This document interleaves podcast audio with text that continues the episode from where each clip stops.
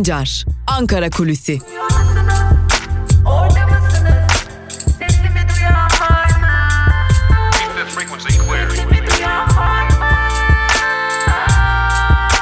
Özgürüz Radyo. Özgürüz Radyo.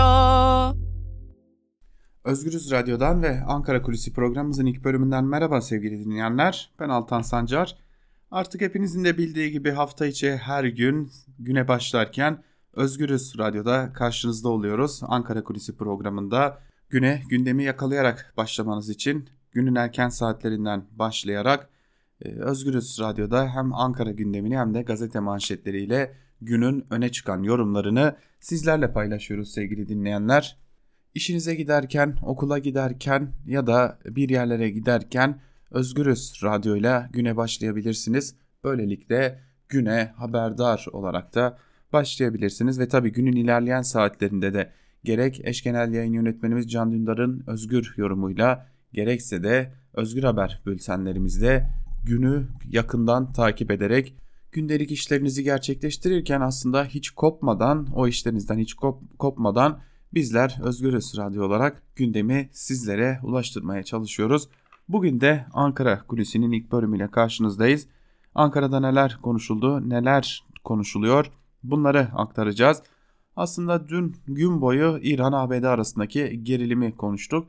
Elbette bu gerilimden dolayı Ankara'da da konuşulanlar var. Ancak Ankara'da birazcık yüzler gülüyor. Bu gerilimin aslında Ankara açısından kazasız belasız atlatıldığı düşünülüyor. Oraya geleceğiz ancak dün gündemin yoğunluğundan pek de konuşamadık fakat Rusya lideri Vladimir Putin Türkiye'deydi. Dün Türk akımı açılışına gelmişti. Fakat dün gündemin derinliklerinde pek etkisi olmasa da Vladimir Putin koltuğunun altında bir dosyayla geldi ve o dosyadan Rusya lideri Vladimir Putin'in gel getirdiği o dosyadan Türkiye'nin de ortak olduğu Libya için ateşkes çağrısı çıktı.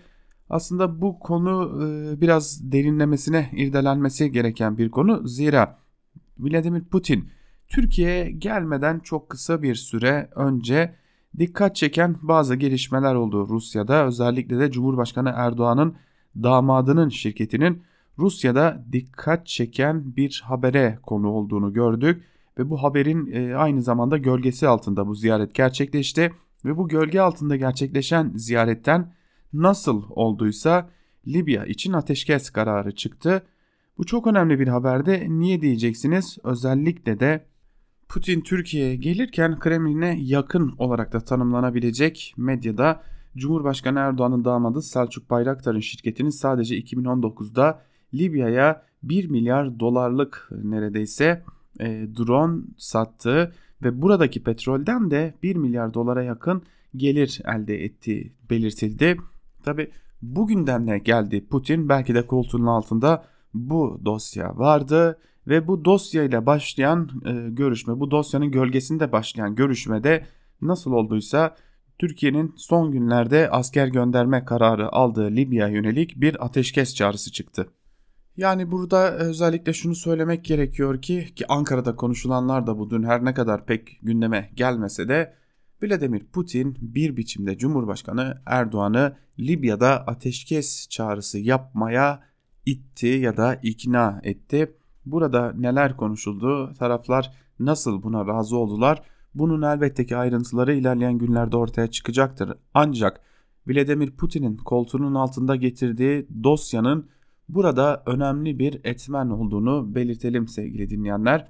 Türkiye sadece 7 gün önce asker gönderme kararı aldığı Libya'da bugün itibariyle ateşkes taraf çağrısı yapan taraflardan biri oldu. Biliyorsunuz Türkiye Cumhuriyeti yani Türkiye iktidarı daha doğrusu Libya'daki savaşan taraflardan biri olan Hafter'i e, adeta terörist olarak nitelendiriyordu. Şimdi Türkiye her iki tarafa da ateşkes çağrısı yapacak duruma geldi. Bunun nasıl gerçekleştiği bu konuda sadece Vladimir Putin'in koltuğunun altındaki dosyanın değil aynı zamanda İdlib konusunda ne derece etkin olduğu ilerleyen günlerde kamuoyunda daha fazla tartışılacağı benziyor diyelim ve geçelim Ankara'nın bir diğer mutluluğuna Ankara İran ve ABD arasındaki e, gerilimin giderek düşeceği beklentisinin, beklentisinin Ankara'da yüzleri güldürdüğünü belirtelim. Öte yandan Ankara'da bu gerilim daha fazla düşecek beklentisi de mevcut. Herhalde e, elbette ki bütün dünya ABD ve İran arasındaki gerilimin aşağıya doğru inmesinden düşüşünden memnundur ancak Ankara'nın bu konudaki memnuniyeti biraz daha fazla zira Ankara biliyorsunuz diplomatik ilişkilerde özellikle AKP iktidarı döneminde artık pek de iç acıcı bir süreçten geçmiyor ve e, keskin tercihler yapma noktasında kalırken aynı zamanda e, ikili oynayarak bir yanda ABD'ye bir yanda Rusya'ya danış, danışıklı dövüş yaptırarak adeta uzun bir süre kendini diplomatik saha açmıştı. Ancak bu diplomatik saha özellikle ABD ve Rusya'nın sık sık görüşmesi ve sahada adeta bir bilgi alışverişi gerçekleştirmesiyle biraz daralmıştı. Şimdi Ankara bu daralan alanın farkında ve bu daralan alanda İran ve ABD gerginliği arasında ki her iki taraftan da bana yakın dur, beni tercih et noktasında Ankara'ya baskılar geldiğini de biliyoruz. Ve Ankara tüm bu baskılardan dolayıdır ki e, General Kasım Süleymani'nin suikast sonucu öldürülmesinin ardından neredeyse en geç açıklama yapan ülkeler arasına girdi. Ve e, Ankara'dan edindiğimiz bilgilere göre de İran ve ABD arasındaki gerilimin düşmesinden dolayı en fazla mutluluk duyan gruplardan biri de Adalet ve Kalkınma Partisi ve tabii ki onun dış politikasını yürüten isimler. Zira Ankara'ya son dönemde özellikle İran tarafından çok yoğun bir biçimde baskı geldiği belirtiliyordu. General Kasım Süleymani'nin öldürülmesinden sonra hatta bunun dışa vurumlarını da gördük. Bunun dışa vurumlarından biri de elbette ki İran konsolosluğunun attığı tweette tabi bu tweete e, doğrudan yalanlama gelmedi. Farklı kaynaklar üzerinden yalanlama yapılmaya çalışıldı ve buradan ABD'ye bir e, el uzatıldı aslında. Ancak Amerika Birleşik Devletleri'nden de bu konuya yönelik olarak e, bir takım çağrıların geldiği belirtiliyor Ankara'da ve tam da bu ortamda bu gerilimin düşmesinden dolayı Ankara'nın rahat bir nefes aldığını, AKP iktidarının şimdilik en azından rahat bir nefes aldığını belirtebiliriz. Kaldı ki Cumhurbaşkanı Erdoğan dün bunun verdiği rahatlıkla aslında müttefikimiz ABD, komşumuz İran gibi net bir tanımlama yaparak aslında her iki tarafı da tercih etmeme gibi bir e, tutumu uzun bir süre sonra belirleyebildi. Bu uzun süren belirleme durumunun da aslında tam da her iki taraftan gelen baskı her iki tarafla da sahada askeri anlamda içli dışlı olma, yine diplomasi alanında içli dışlı olma, yine ticari anlamda içli dışlı olmadan kaynaklandı ve bunların adeta Türkiye'nin son dönemde gerileyen diplomasisi nedeniyle de e, pamuk ipliğine bağlı ilişkiler olduğu nitelendiriliyordu. Bir yanda yaptırımlara karşı duran Trump'ı kaybetmek istemeyen Cumhurbaşkanı Erdoğan, diğer yanda sahada işbirliği yapılabilecek durumda olan ki işbirliği de yapılan özellikle de yine diplomatik alanda da Astana süreci gibi bir noktada işbirliği yapılan İran vardı. Ankara'daki kaynaklarımızda işte tam da bu e, durum nedeniyle gerilimin daha fazla yükselmeyeceğine dair mesajların verilmesiyle birlikte özellikle AKP iktidarının yine Cumhurbaşkanı Erdoğan'ın dış politikadaki isimlerin rahat bir nefes aldığını ve bu gerilimi hasarsız atlattık, kazasız belasız atlattık şeklinde değerlendirmelerde bulunduklarını belirtiyorlar diyelim ve Ankara kulisini bu iki önemli e, bilgiyle kapatalım. Ancak biz Ankara kulisini burada bitirmiyoruz. İlerleyen dakikalarda Ankara kulisinin ikinci bölümüyle yani gazete manşetleri ve günün öne çıkan yorumlarıyla karşınızda olmayı sürdüreceğiz. Küçücük bir ara sizler Özgürüz Radyo'dan ayrılmayın.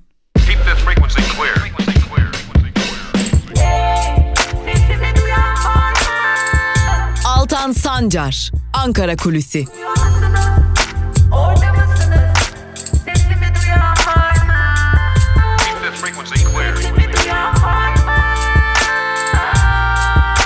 Özgürüz Radyo. Özgürüz Radyo. Merhaba sevgili Özgürüz Radyo dinleyicileri. Ankara Kulisi'nin ikinci bölümüyle tekrar karşınızdayız. Programımızın ikinci bölümünde gazete manşetleri ve günün öne çıkan yorumlarına yer vereceğiz. İlk olarak Cumhuriyet Gazetesi ile başlıyoruz. Cumhuriyet Gazetesi'nin bugünkü manşetinde füzelerle mesaj sözleri yer alıyor. Manşetin ayrıntıları ise şöyle. Bağdat'ta öldürülen Süleymani'nin intikamını alacağını açıklayan İran, Irak'ı bilgilendirdikten sonra ülkedeki iki ABD üssüne en az 22 füze attı. Meşru müdafaa hakkını kullandığını açıklayan Tahran yönetimi 80 ABD'linin öldürüldüğünü ileri sürdü. Washington yalanladı, İran'ın dini lideri Hamenei yüzlerine tokadı indirdik dedi. İran Dışişleri Bakanı Cevat Zarif orantılı karşılık verildi ve tamamlandı diye konuştu. Zarif'in sözleri ABD tarafından yeni bir saldırı olursa bölgedeki tüm üslerinizi vururuz mesajı olarak yorumlandı. ABD'li yetkililer de saldırı öncesi Irak bize bilgi verdi. İran bilerek hedefleri vurmadı çünkü ABD'ye mesaj göndermek istedi dedi. Yine bir diğer haber ile devam edelim. Libya'da ateşkes çağrısı başlıklı haber. İran ve ABD arasındaki kriz dünyayı gererken İstanbul'da bir araya gelen Erdoğan ve Putin iki ülkeyi diplomasinin tüm kanallarını kullanarak tansiyonu düşürmeye davet etti. Libya'da karşı cephelere destek veren Erdoğan ve Putin ülkedeki çatışmaların durması için de kritik bir adım attı. İki lider 12 Ocak gece yarısında ateşkes için çağrı yaptı deniyor haberin ayrıntılarında. Milli Eğitim Bakanlığı'nın derdi okçu robotlar başlıklı bir haberle devam edelim. Ayrıntılar şöyle. Milli Eğitim Bakanlığı Cumhurbaşkanı Erdoğan'ın oğlu Bilal Erdoğan'ın yaygınlaştırmaya çalıştığı okçuluğu robot yarışmasına taşıdı. Mesleki ve Teknik Eğitim Genel Müdürlüğü'nün düzenleyeceği robot yarışmasında toz koparan kategorisi yer aldı. Yarışmanın mekanik, yazılım ve sensör teknolojisi kullanılarak ortaya çıkartılan robotlarla yapılacağı belirtildi. 8-10 Nisan tarihlerindeki yarışmanın temasında yay çekene kemankeş, çok iyi yay çeken ve ok atana da toz koparan dendiği anlatıldı deniyor haberin ayrıntılarında. Bir gün gazetesiyle devam edelim. Bir gün gazetesinin manşetinde emperyalizm, savaş, ölüm ve yıkımdır sözleri yer alıyor. Ayrıntılar ise şöyle. Orta Doğu'da bir kez daha savaş tamtamları çalmaya başladı. Emperyalist haydutluğun paylaşım, hegemonya ve nüfus kavgasının yol açtığı gerilim bu kez de ABD işgalinin yerle bir ettiği Irak'ta kanlı bir hesaplaşmaya yol açtı. ABD saldırganlığının fitilini ateşlediği gerilim nedeniyle bütün dünya diken üstünde. Üçüncü Dünya Savaşı mı geliyor endişelerine yol açan süreçte taraflar peş peşe tehditler savunuyor. Savaşlar, çatışmalar, krizler emperyalizmin tabiatı gereğidir. Kuveyt'ten Bahreyn'e, Katar'dan Suudi Arabistan'a, Irak'tan Birleşik Arap Emirlikleri'ne, Suriye'den Afganistan'a kadar bölgede on binlerce asker barındıran ABD emperyalizmiyle küresel güç odakları ve bölgesel zorbaların olduğu coğrafyada gerilim kaçınılmazdır. Savaş ve yıkım politikalarına karşı tek çare halklar arasındaki kardeşliği ve dayanışmayı yükseltmektir deniyor bu haberin ayrıntılarında. Tabi bölgede da nüfuzunu unutmamak gerekiyor. E, haberde ağırlıklı olarak e, ABD'den bahsedilmiş ancak İran'da giderek ağırlığını hissettiren bir ülke konumunda bölgede. Kamu bankalarını krediler boğuyor başlıklı bir haberle devam edelim. Ayrıntılar şöyle. Türkiye Varlık Fonu'na devredilen Ziraat Bankası ve Halk Bankası ile ilgili Sayıştay Denetim Raporu yönetim zafiyetini ortaya koydu. Raporda yakın izlemedeki kredilerdeki yoğunlaşmanın inşaat ve sanayi sektöründe gerçekleştiğinin altı çizildi. Denetçiler bankanın kredi alacaklarının takibini iyi yönetemediği, ipotekleri yapmadığı tespitini de raporlarına yazdı. Bankanın takipteki kredi ve alacakların %33.7'si olan 2 milyar 878 milyon TL teminatsız alacaklardan oluştu. %14'ü oluşturan 1 milyar 248 milyon liraya ise görece zayıf teminatlar alındığı bildirildi. 5 milyon lira ve üzerindeki tutardaki takipli kredi dosyalarına yönelik yapılan incelemeler sonucunda risk teminat dengesinin olumsuz yönde geliştiği vurgulanan raporda alacakların karşılıksız kalabileceği belirtildi deniyor haberin ayrıntılarında. Tabi şimdi o alacak olarak nitelendirilen e, paraların ya da kredilerin kimlere verildiği çok önemli. Eğer yandaşlara verilmişse zaten muhtemelen karşılıksız kalacağı garanti altına alınmıştır. Geçelim Evrensel Gazetesi'ne. Evrensel Gazetesi yalnızlaştırma kıskacı manşetiyle çıkmış bugün. Ayrıntılarda ise şunlar yer alıyor. ABD'nin İran'ı hedef alarak tırmandırdığı bölgesel gerilim karşılıklı saldırılarla devam ederken İran'ın Irak'taki ABD üslerine yönelik füze saldırılarının ardından dün ABD Başkanı Trump'tan tansiyonu düşük bir açıklama geldi. Askeri tehdit savurmayan Trump, İran'a yönelik son derece güçlü ekonomik yaptırımlar hayata geçirileceğini söyledi. Trump, NATO'nun bölgeye daha fazla müdahil olmasını isterken İran'ın saldırganlaştırdığını ileri sürerek nükleer anlaşmanın tamamen iptal edilmesini istedi. Yeni bir anlaşma yapılmasını talep eden Trump, İran asla nükleer silah sahibi olmayacak dedi. Trump'ın ayrıca İran konusunda NATO'nun daha fazla müdahil olmasını istemesi dikkat çekti deniyor haberin ayrıntılarında.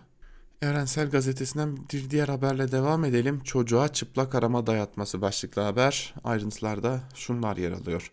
Bafra T kapalı cezaevinde 5 yaşındaki bir çocuğun çıplak aramaya maruz kaldığı iddia edildi. Çocuk hakları savunucuları uygulamaya tepki gösterdi. Yasalarda yerinin olmadığını ifade etti deniyor bu haberin de ayrıntılarında. Demirtaş'a dair bir haber var. Demirtaş savcı kime hizmet ediyor şeklinde bir başlıkla duyurulmuş haber. Ayrıntılar ise şöyle. HDP önceki dönem eş genel başkanı Demirtaş çözüm sürecinde yaptığı konuşması hakkında fezlekeye cevap verdi. Bu konuşma örgüt yöneticiliği olabiliyorsa o, o savcıdan şüphelenmek lazım. Kime hizmet ediyor diye ayrıntılar aktarılmış sevgili dinleyenler. Evet, Evrensel Gazetesi'ni de burada noktalayalım ve Evrensel Gazetesi'nin ardından da bir diğer gazetemiz olan Yaş Yeni Yaşam'a geçelim. Yeni Yaşam gazetesinin bugünkü manşetinde ise savaş sarmalı sözleri yer alıyor. Ayrıntılarda şu cümlelere yer verilmiş. Amerika Birleşik Devletleri'nin geçen hafta Irak'ta Kudüs gücü komutanı Kasım Süleymani suikastla öldürmesinden sonra misilleme yapacağını duyuran İran dün sabaha karşı harekete geçti. İran, ABD'nin Irak'ta bulunan en büyük üssü Aynal Esad ile Hevlir üssüne füze saldırısı gerçekleştirdi. Aynal Esad'da 17, Hevlir üssüne ise 5 füzenin isabet ettiği açıklanırken İran 80 ABD'linin öldüğünü iddia etti. İran Cumhurbaşkanı Ruhani Süleymani'nin eli kesilmişti. Sizin ayağınızda bölgeden kesilecek dedi. Saldırı sonrası Ulusal Güvenlik Konseyi'ni toplayan ABD Başkanı Trump ise her şey yolunda. İran'dan fırlatılan füzeler Irak'taki iki askeri üssü hedef aldı. Zayiat ve hasar tespiti çalışmaları yapılıyor. Şu ana kadar her şey yolunda diye yazdı. Birçok ülke endişeliyiz açıklaması yaparken İsrail olası İran saldırısına karşı sert karşılık verme uyarısı yaptı deniyor haberin ayrıntılarında. Karanlık cinayet başlıklı bir diğer haberle devam edelim Yeni Yaşam gazetesinden. Ayrıntılar şöyle. Kürt kadın siyasetçiler Sakine Cansız, Fidan Doğan ve Leyla Şaylemez'in MIT'e çalıştığı belirtilen Ömer Güney tarafından katledilmelerinin üzerinden tam 7 yıl geçti. Ömer Güney'in saldırıdan önce Türkiye'ye gelerek MIT'te görevli kişilerce görüşmeler yaptığı ortaya çıkmasına rağmen Türkiye'de cinayetle ilgili ciddi bir soruşturma yürütülmedi. Ömer Güney 2016'da Fransa'daki cezaevinde şüpheli bir şekilde öldü. Güney'in ölümüyle olayın birçok yönü karanlıkta kalırken Fransa'da soruşturma yüzeysel olarak ele aldı. Kürtler ise çözüm sürecinin başlamasından hemen sonra yaşanan katliamın tüm yönleriyle ortaya çıkarılmasını istiyor denmiş haberin ayrıntılarında.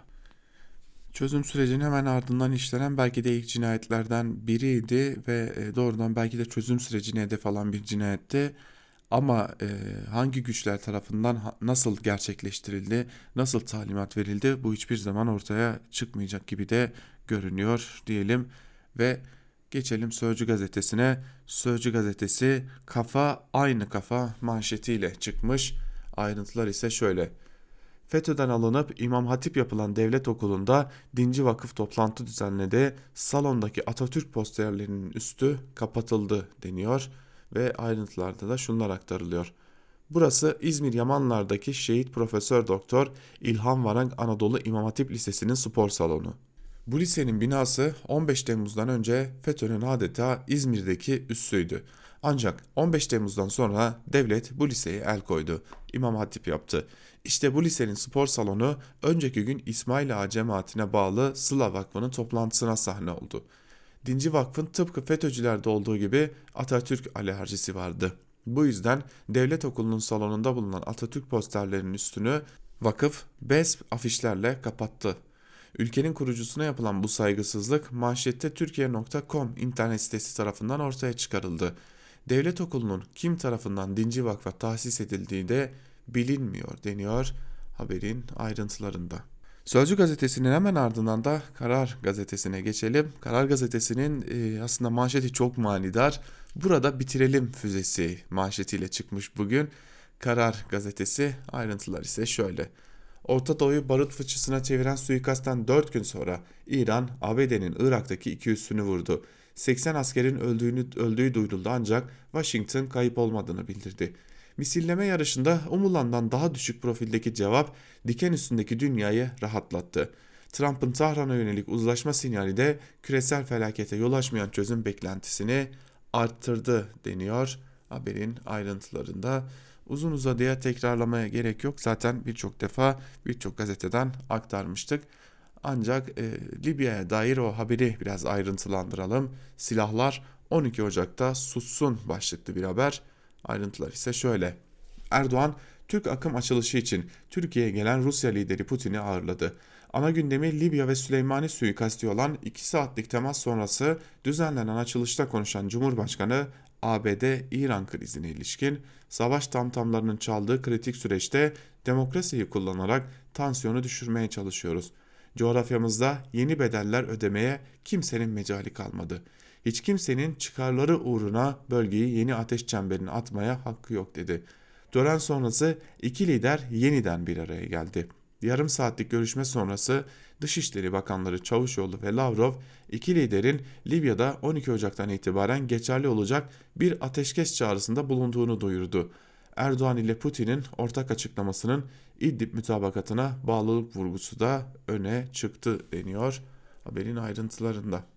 Yine Türkiye'de ekonomiye dair dikkat çeken bir haber var. Onunla devam edelim. Para bürokrasisinde yaprak dökümü başlıklı haber. Ayrıntılar ise şöyle. Ekonomi bürokrasisinde taşları yerinden oynatan değişiklikler. Resmi gazetede yayınlanan kararlarla Milli Piyango Genel Müdürü Muammer Çolak, GİP Başkan Yardımcısı Mustafa Çolak, Özelleştirme İdaresi Başkan Yardımcısı Ergin İçenli, Darphane Genel Müdürü Saadet'in parmaksız görevden alındı. Hazine Bakanlığı'nda da Genel Müdür ve Daire Başkanı seviyesinde çok sayıda isim görevden alındı deniyor bu haberin de ayrıntılarında. Geçelim Milliyet gazetesine. Milliyet gazetesi, gazetesi küresel güce doğru manşetiyle çıkmış bugün. Rus doğalgazını Avrupa'ya taşıyacak Türk akım devrede Cumhurbaşkanı Erdoğan hedefimiz küresel enerji merkezlerinden biri olmak dedi şeklinde ayrıntılandırılmış haber. Dün gerçekleştirilen Türk akım projesinin açılışının ardından Cumhurbaşkanı Erdoğan'ın açıklamalarına yer verilmiş ve küresel güce doğru sözleri manşete taşınmış. Her şeyimiz tamamdı zaten. Ee, ekonomimiz çok iyi. Demokrasi olarak zaten lider ülkeler konumundayız. Her şey çok güzel. Tabi bir tek enerji hatlarındaki e, ortak nokta olmamız kalmıştı. Bu da olursa muhtemelen birkaç yıla ABD'yi yakalamış oluruz. IMF'ye de yeniden borç vermeye başlarız herhalde. Devam edelim Hürriyet gazetesine geçelim. Ahmet Hakan'ın Hürriyet gazetesinin manşetinde Libya'da 12 Ocak milat olsun sözleri yer alıyor. Ayrıntılar ise şöyle. Türk akımı açılışı için İstanbul'da buluşan Erdoğan ve Putin'in görüşmesinden Libya için ateşkes çağrısı çıktı. Mevcut şartlar altında ve Birleşmiş Milletler Güvenlik Konseyi kararlarının amaçları ışığında inisiyatif almaya karar verdik. Arabulucular olarak Libya'daki tüm taraflara çatışmaları 12 Ocak saat 12'de durdurmayı durdurma çağrısında bulunuyoruz. Libya Yüksek Konseyi teklifi memnuniyetle karşıladı. İki kez görüşen Putin ve Erdoğan savaş endişesine yol açan İran'daki gelişmeleri de değerlendirdi. Bu konuyla ilgili görüşmeden sonra açıklama yapan Erdoğan, Irak, Suriye, Lübnan ve Körfez'in vesayet savaşlarının sahnesi haline gelmesini istemiyoruz. Elimizdeki tüm imkanları seferber ederek bölgemizin kan ve gözyaşına boğulmasına izin vermeyeceğiz diye konuştu deniyor haberin ayrıntılarında. Sürmanşette yine e, İran'ın ABD yönelik misillemeleri var. 1.20 füzeleri manşet, sürmanşetteki sözler ve yine İran'ın ABD yönelik misillemeleri de e, sürmanşetten duyurulmuş. Cinayette yavaş polis ihmali başlıklı bir haberi de aktaralım sizlere. Yaralı götürüldüğü Şişli Etfal Hastanesi'nde kendisini başkasıyla karıştıran biri tarafından bıçaklanarak öldürülen 17 yaşındaki Emre Taylor Mace dün toprağa verildi. Anne Figan Mace Emre'nin büyük oğlu Sinan tarafından dövüldüğü için hastaneye götürüldüğü iddiasını yalanladı. Oğlum düştü, burnu kırıldı dedi. Emre bıçaklanırken oradaki polislerin seyirci kaldığını söyleyen Figen Mays, hepsi kaçtılar diye isyan etti. Kamera görüntülerini izleyen emniyet, müdahalede yavaş kalan bir polisi açığa aldı deniyor haberin ayrıntılarında. Birkaç hafta sonra da yeniden göreve iade edilir. Genelde toplumda, kamuoyunda e, büyük bir tepki uyandıran e, bu tarz e, haberlerden sonra polisler açığa alındıktan bir süre sonra da tekrar görevlerine iade ediliyorlar. Geçelim Sabah gazetesine. Sabah gazetesi bir büyük rüya daha gerçek oldu manşetiyle çıkmış. Ayrıntılar ise şöyle. Türk akımının vanasını Rus lider Putin'le birlikte açan Başkan Erdoğan bu proje yeni bir dönemin sembol eserlerinden biri dedi şeklinde ayrıntılar aktarılmış ve Rus doğalgazını Türkiye'ye ve Türkiye üzerinden Avrupa'ya nakledecek Türk akım sevkiyatı başladı. Törende konuşan Erdoğan, tarihi nitelikteki bu proje yeni bir dönemin sembol eserlerinden biri olacak dedi şeklinde yine tekrarlanmış burada da haberin ayrıntıları. Tabi Sabah gazetesi de bir rüya gerçek oldu şeklinde görmüş. Ee, bakalım e, bu, e, Sabah gazetesinin rüya dediği şey e, gerçekleşirken bu halkın kabuslarına ne zaman çare bulacaklar veya bu halkın kabuslarını biz ne zaman Sabah gazetesinde okuyabileceğiz? Çünkü halk ekonomik krizden, yoksulluktan, yoksulluktan ve e, demokrasinin azlığından, özgürlüklerin kısıtlanmasından kabuslar görmeye başladı artık. Ancak o kabuslardan haberi yok gibi Sabah gazetesinin. Yeni Şafak'a geçelim. Yeni Şafak ABD üslerine füze yağdı manşetiyle çıkmış. Ayrıntılarında da şunlar aktarılmış. Dünyanın endişeyle beklediği Kasım Süleymani misillemesi 5 gün sonra geldi. İran ABD'yi kullandığı örgütlerle değil doğrudan balistik füzelerle vurdu. İran topraklarından ateşlenen 12'den fazla füze Irak'ta Enbar ve Erbil'deki ABD üslerine düştü. Zahran'dan 80 ABD askeri öldüğü iddiası geldi ama ABD bunu yalanladı deniyor haberin ayrıntılarında. Yine sür manşette de Libya için yapılan ateşkes çağrısına yer verilmiş. Zaten bir yandaş gazeteyi okuduk mu tamamının neredeyse haber sıralaması bile aynı olacak şekilde karşımıza çıktıklarını görüyoruz. Akit'te ise Batı'nın enerji üssü Türkiye sözleri yer alıyor manşette. Ayrıntılar şöyle. Geçtiğimiz yıl Kasım ayında Azerbaycan doğalgazını Avrupa'ya taşıyacak olan TANAP'ın devreye sokulmasının ardından dün de Rus gazını Türkiye üzerinden batıya ulaştıracak olan Türk akım doğalgaz boru hattı Erdoğan, Putin, Vucic ve Borisov'un katıldığı törenle hizmete açıldı. Ardarda geçen projeler Türkiye'yi enerji üssüne dönüştürdü deniyor haberin ayrıntılarında. Akit'in de yine birinci sayfasında bölgede savaş İsrail'e yarar başlıklı bir haber yer alıyor ve bölgedeki savaşa ilişkin Akit kendi cephesinden değerlendirmelerini vermiş. İran'da düşen uçak ve hacı adaylarının kura heyecanları yer alıyor. Bugün acaba kime hedef göstermişler diye kontrol ettiğimizde ise Feyziye Mektepleri Vakfı hedef gösterilmiş gibi görünüyor. Laikçi Fevziye Mektepleri Vakfı Işık Okulları'nın CEO'su Koray Tulgar'ın sapkın ve ahlaksız paylaşımları hakkında görüşmek istediğimiz Fevziye Mektepleri Vakfı Yönetim Kurulu sorularımıza cevap vermekten kaçındı.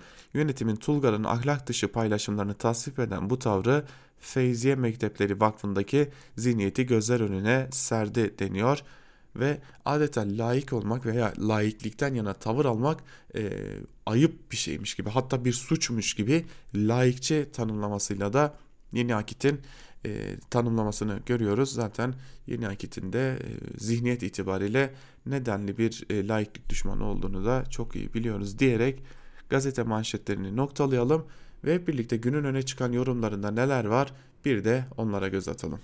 İlk olarak Gazete Duvar'dan Fehim Taştekin'in Evet evet her şey yolunda başlıklı yazısının bir bölümünü sizlerle paylaşalım. İran önceki gece bir tarafın küçümsediği, diğer tarafın böbürlendiği füze salvosuyla ABD'nin caydırıcılığına dair efsaneye küçük ama anlamlı bir çizik attı. İran devrim muhafızları Donald Trump'ın İran saldırırsa çok önemli kültür mirasları dahil 52 hedefi vurma tehdidine ve dünya savaşı kopacağına dair korkulara rağmen Irak'a Amerikalıların kullandığı 200 ise 22 füze fırlattı. kayıp bilançosundan bağımsız olarak üslerin hedef alınması hasar verme kapasitesinden çok yanıt verilebiliyor olması bakımından konuşulacak bir meseledir. Bunun Orta Doğu'daki güç dengelerine yansımaları illaki olacaktır. Birkaç günlük fırtınadan sonra neticeye gelirsek ABD Kasım Süleymani suikastinden neyi umdu neyi buldu. Umdukları evirip çevirdiği direniş eksenini kırmak, Irak'ta Haşhaş Şabi'nin fişini çekmek, İran'ın Suriye'den çekilmesini sağlamak ve İran'da rejim değişikliğini hızlandıracak ortamı kızıştırmak. Kestirmeden söyleyelim, Süleymani'nin ölümü İran için büyük bir kayıp ama pratikte çok şeyin değişeceğini söylemek zor. ABD baskı mekanizmalarını sertleştirecek, İran'da Amerikan planlarına çomak sokmaya devam edecek.'' Amerikalıların suikaste yükledikleri anlamı Senatör Lindsey Graham Ayetullah'ın sağ kolunu kopardık diye özetlemişti. İran Cumhurbaşkanı Hasan Ruhani de bunu ABD Süleymani'nin kolunu kesmiş olabilir ama İran bölgede bacağınızı keserek karşılık verecek diye karşıla karşılamıştı. Ruhani'nin sözlerinin nasıl bir bölge politikasına dönüşeceğinin ipucunu Genelkurmay Başkanı Muhammed Bakri şöyle özetledi. Şimdi gücümüzü anladıklarına göre ABD'nin Orta Doğu'dan çekilme vakti gelmiştir. Burada güçler arası kapasite kıyaslaması çok anlamsız. Önemli olan gücün caydırıcılığı. Yani savaşın neden göze alınamayacağının hissettirilmesi. Haziranda 50 bin fitte uçan Amerikan casus uçağının düşürülmesi caydırıcılığın inşasında ilk hamleydi. Suikast sonrası İran'ın nükleer programla ilgili sınırlamalara son vermesi de caydırıcılıkta bir başka boyut. İran, Orta Doğu oyununda yeni bir angajman stratejisi belirlemeye çalışıyor ve çıtayı yükseltiyor. Misillemenin hemen ardından Dışişleri Bakanı Cevat Zarif'in meşru müdafaa haklarını kullandıkları ve savaş istemediklerine dair sözleri ABD yanıt vermezse İran'ın da bu işi böylelikle kapatacağını gösteriyordu. Trump'ın ilk tepkisi de kayıp yoksa ABD'nin de daha ileri gitmeyeceğine işaret ediyordu. Her şey yolunda, zayiat ve hasar değerlendirmesi yapılıyor. Şu ana kadar gayet iyi. Yarın sabah bir açıklama yapacağım. Yeni açıklama sabırsızlıkla beklendi. Nihayetinde Trump İran'a karşı izlenen siyasette önceki çizgiye geri döndü. İran bir tehdittir, yaptırımlar ağırlaşacak, İran'ın atom silahı edinmesine izin verilmeyecek ve yeni bir nükleer anlaşma şart vesaire. Hatta Trump İran'a IŞİD'le savaşta ortaklık teklif etti. Tabi Trump suikasti bir tehdidin ortadan kaldırılması olarak başarı hikayesine dönüştürecektir. Fakat suikastin ne İran ne de ABD'nin çizgisine barışı mümkün kılacak bir değişimin önünü açtığı söylenemez diyor Fehim Taştekin yazısının bir bölümünde. Bu konuya ilişkin Evrensel Gazetesi'nden Hediye Levent'in yazısıyla devam edelim. Hediye Levent, Semboller Savaşı başlıklı yazısının bir bölümünde şunları aktarıyor. ABD lideri Trump'ın ABD içinde durumu bir süredir pek parlak değil. Kamuoyu araştırmaları Trump'a desteğin düştüğünü gösteriyor. Diğer taraftan azil sürecine ilişkin tartışmalar sürüp gidiyor. Göreve geldiği günden itibaren gafları ve çam devirmeleriyle sembolleşen Trump, İran'ın kültürel varlıklarını vurmakla tehdit edebilecek kadar pervasız. ABD'nin bölgedeki varlığı, nüfuzu, ittifakları, Arap ayaklanması ve ardından getirdiği yeni çekişme alanları ile birlikte Trump günlük hayatımızın bir parçası oldu. Trump'a kalsa sadece 2019'da en az iki bölgesel birkaç da sınırlı savaşın ortasında kalmış olurduk. Neyse ki ABD içinde normal görevlerini dışında bu çılgınlığa karşı fren mekanizması olma sorumluluğunu da üstlenen kurumsal yapı var ya da vardı.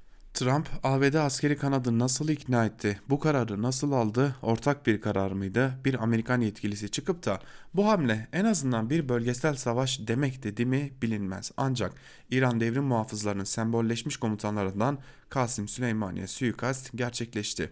Trump'ın derdi bir şeyle sembolleşen lider olmaktı. Hedefi de ABD'nin düşman listesinin her daim başında olmakla sembolleşmiş İran ve İran'ın bölgedeki gücünün sembolü olan komutan oldu.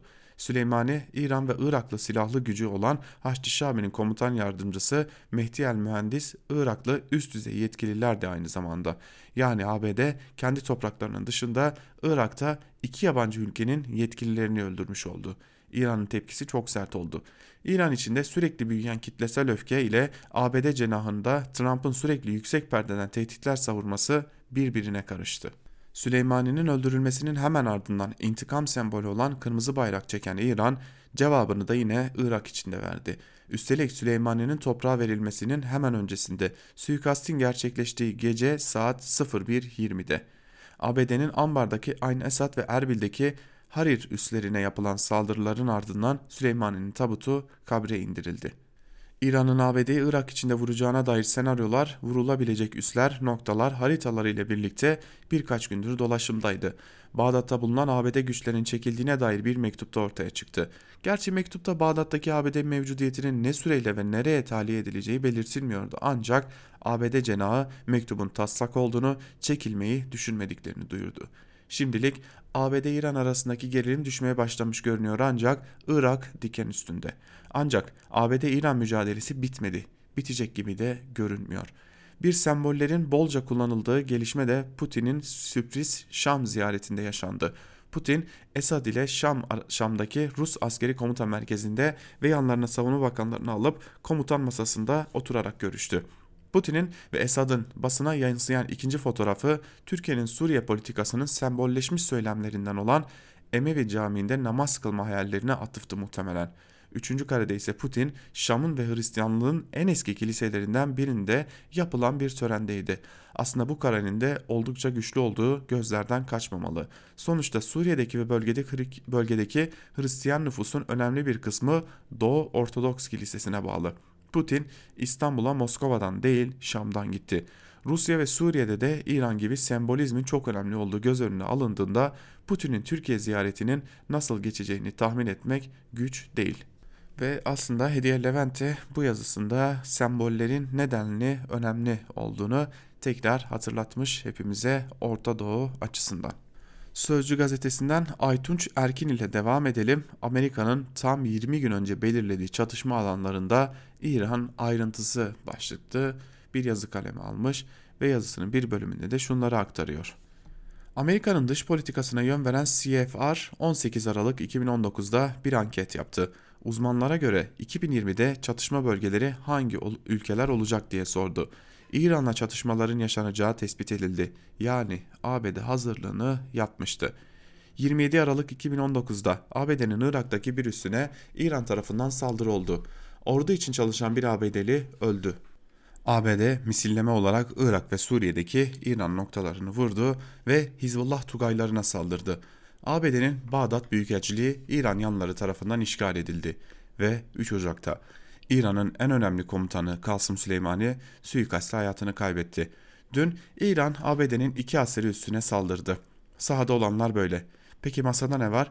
20 gün önce 18 Aralık 2019'da ABD'nin dış politikasını belirleyen düşünce kuruluşu CFR yani Dış İlişkiler Konseyi 2020'de yaşanabilecek çatışmalarla ilgili uzmanlarından değerlendirme aldı.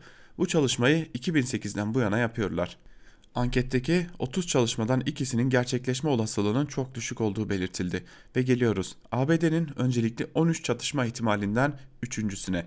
Uzmanlar İran ve ABD ya da müttefikleri arasında silahlı bir çatışma beklendiğini rapor etti. Ankette şu vurguda dikkat çekti. Irak'ta artan siyasi istikrarsızlık, alt alt altta yatan mezhepsel gerilimler ve kötüleşen ekonomik koşullarla daha da kötüleşti. Diğer çatışma alanları şöyle.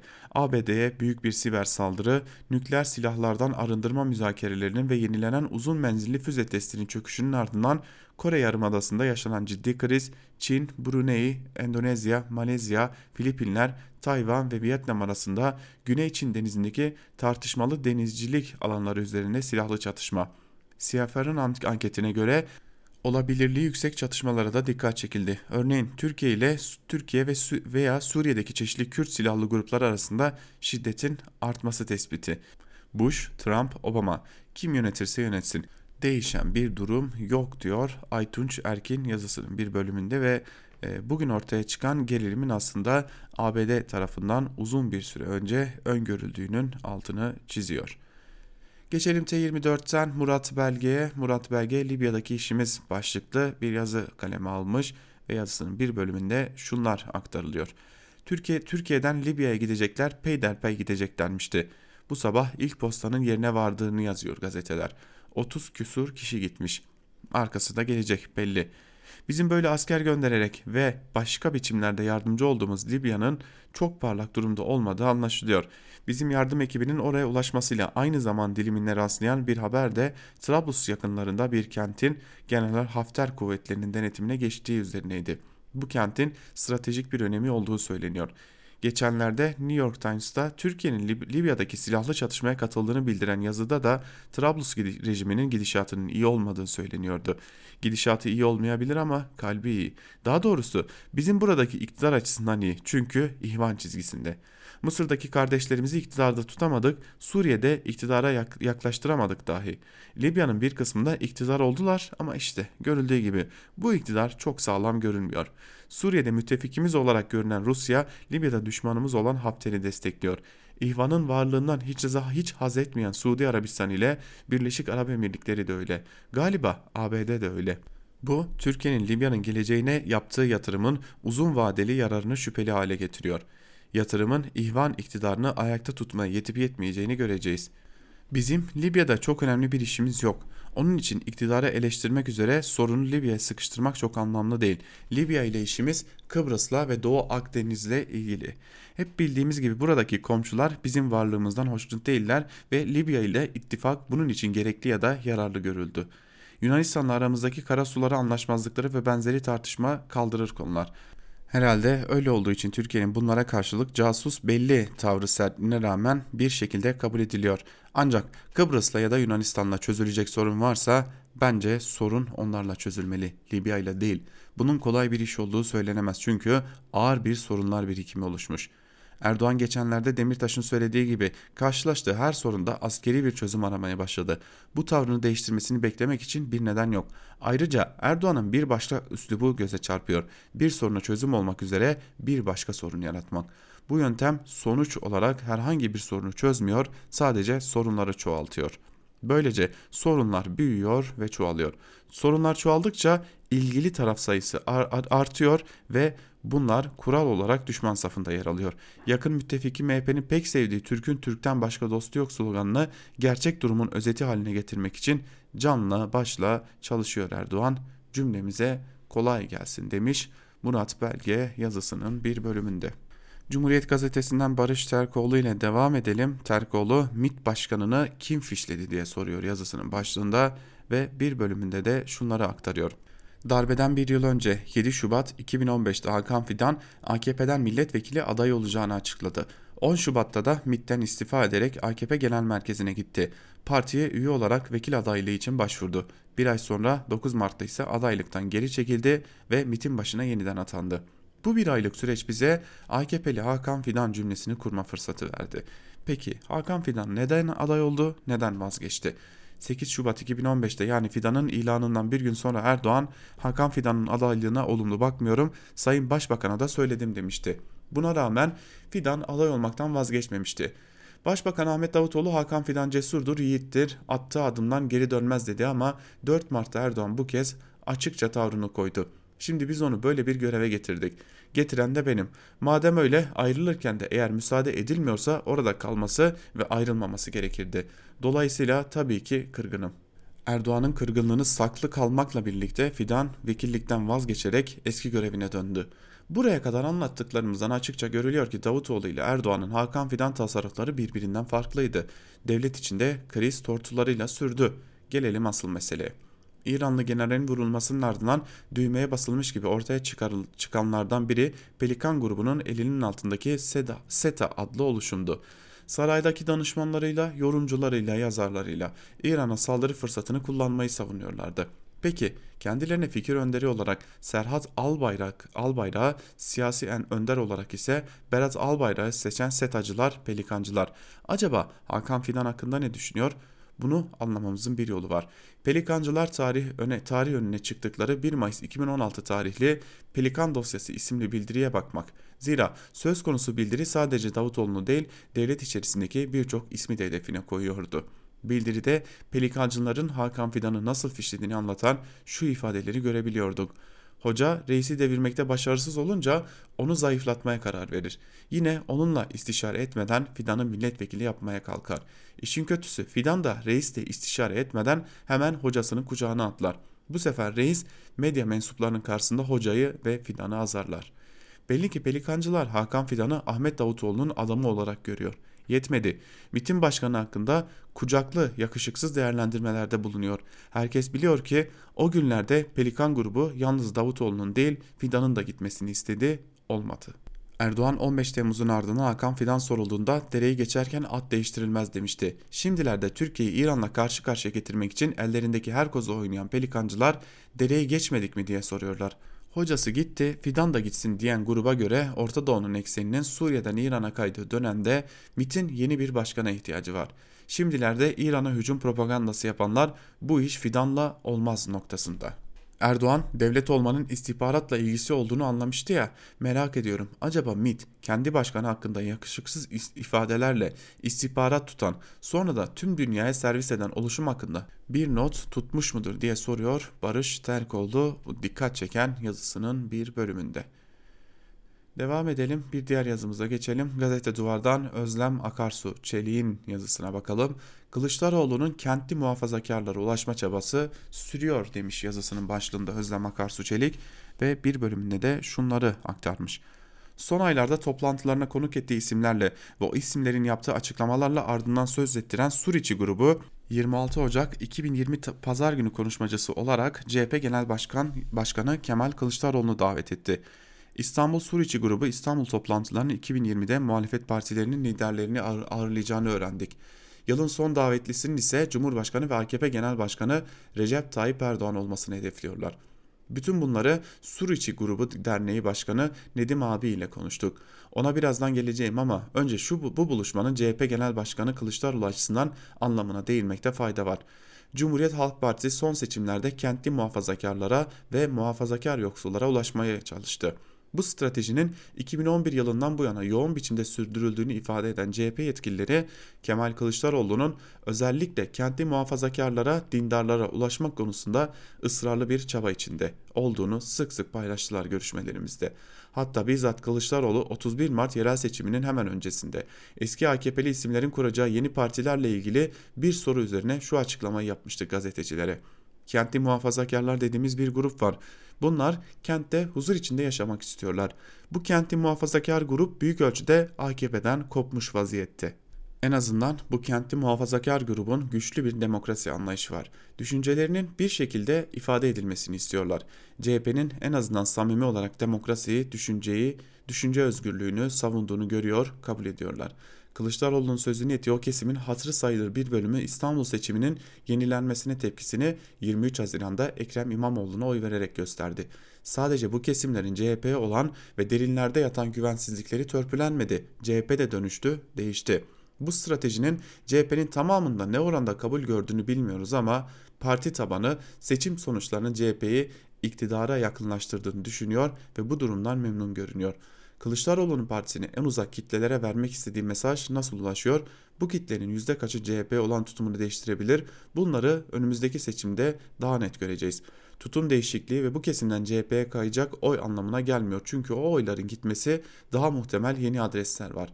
Şimdiki siyasi tabloya göre yeni partilerin Millet İttifakı içinde yer alması için bir neden yok.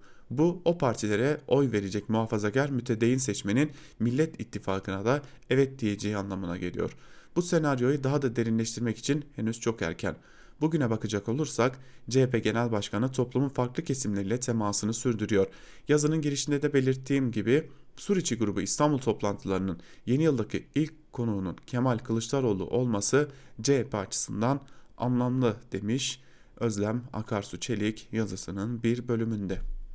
Evet sevgili dinleyiciler biz de e, Özlem Akarsu Çelik'in bu yazısıyla birlikte Ankara kulisini burada noktalayalım. Gün içerisinde ise elbette ki günün gelişmelerini aktarmak üzere haber bültenleriyle karşınızda olmayı sürdüreceğiz. Fakat küçük bir ayrıntıyla kapatalım Ankara kulisini. Özgürüz Radyo kültür etkinliklerine devam ediyor. Dördüncü etkinlik olarak da Berlin'de Can Dündar ve Barış Atay zemheri kıyımında yitirdiklerimizi anmak üzere bir araya gelecekler.